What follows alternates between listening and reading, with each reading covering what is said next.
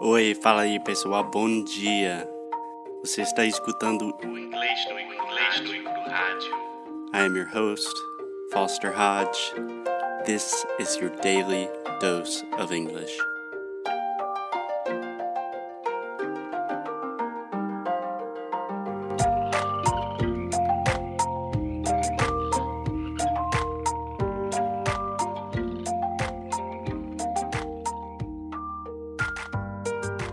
Hey, mi amor.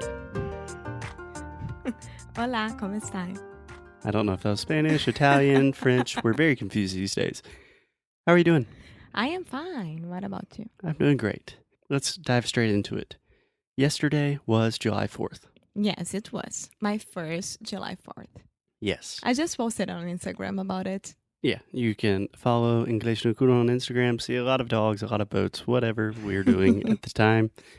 But Alexia, what I wanted to talk about today is your experience meeting all of my family and just in general, like big groups in English or in any foreign language.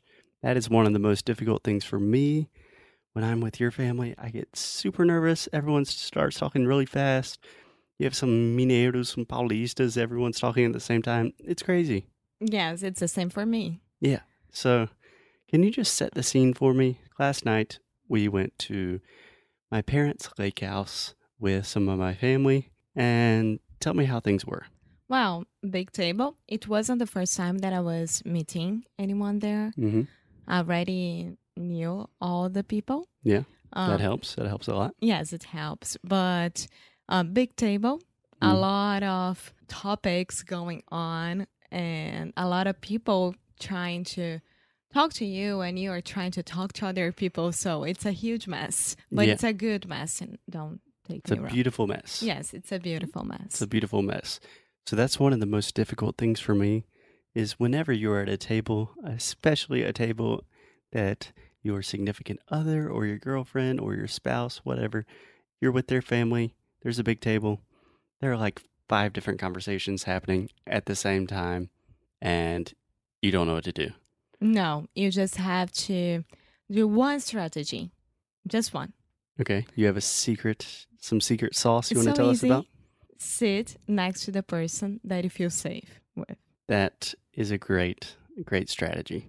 Yeah, so if you are meeting new people or going to big dinners or anything like that, sit next to the person that you feel safe with. So this person can help you out if you don't understand, um, uh, help you to make conversation or anything like that. Yeah, yeah. So, for example, last night, not a super scary situation for Alexia because she's already met most of my family.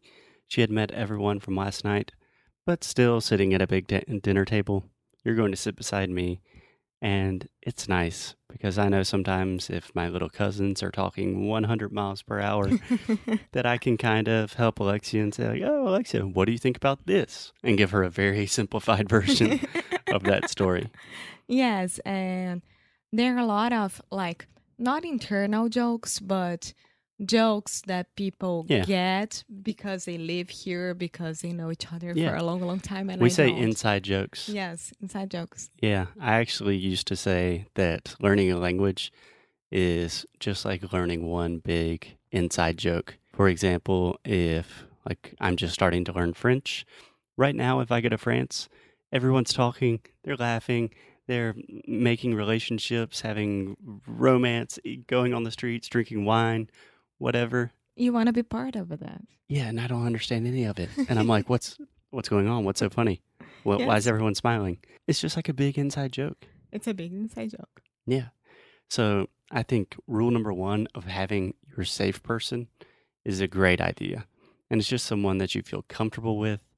And it's really just for the initial part of any group event. Because if you're sitting with me at a table, then you start talking to everyone, then people move to different sections of the house or wherever you are, and you already are a little bit more comfortable, then you can kind of Yeah. start moving away from your safe person. Yes. Yeah. I More think- or less. Yes.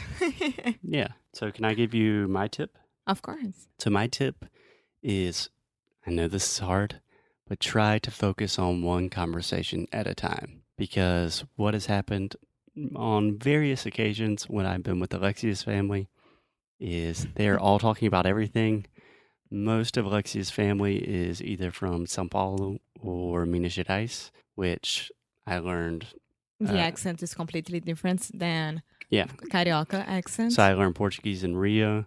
So things are really hard. And they're talking about like politics and food and culture and family. And I would try to understand everything.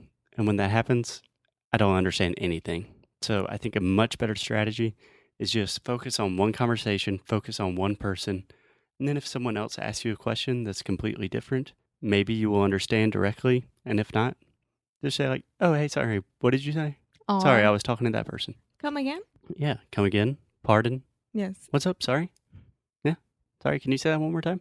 And of course, because they know that you don't speak like Portuguese as your native language, the same thing with me with English, they will know how to deal with you. So no worries. Yeah. And even if they don't, another thing I always recommend is be super honest about your situation and about how you're feeling. I mean, not too honest. Don't say like, I'm hiding it very well, but I'm having a serious panic attack right now. but you can say, like, I'm sorry, everyone's speaking really fast. There are a lot of conversations. Uh, what'd you say?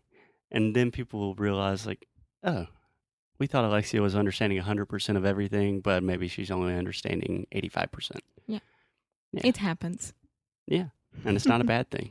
No, it's not. But in general, if you try to hide it, then things just get worse and worse and worse. Yes, and um, just to end this podcast, I like to say that group talks, like group conversations like Mhm. that, with people that you don't meet every day, it's a perfect English class. Oh, it's the best.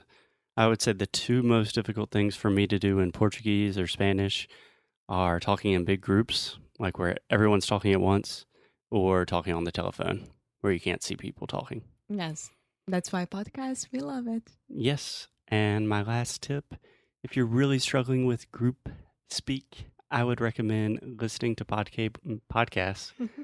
that have like interviews with several people, like round table discussions. For example, in Portuguese, sometimes I listen to like Mamilos, which has like four ladies talking at once, and you have to recognize the different voices, and it's really difficult at first, but then you start getting the hang of it. yes, Yeah. So just to resume, step one, find your safe person, stick close to them. Step number two, focus on one conversation. focus on one conversation at a time. Step three, Um, use it as an English class. yeah, I was going to say be honest. Yes, Yeah, honesty is always the best policy. so we have four tips. Yeah. And step number five, or our counting is not good, would be practice a little bit with some roundtable podcast. Yeah. Good. Cool. Okay. All right. We will see you guys on Monday. Have a good weekend. We are out. Happy Friday. Bye. Ciao.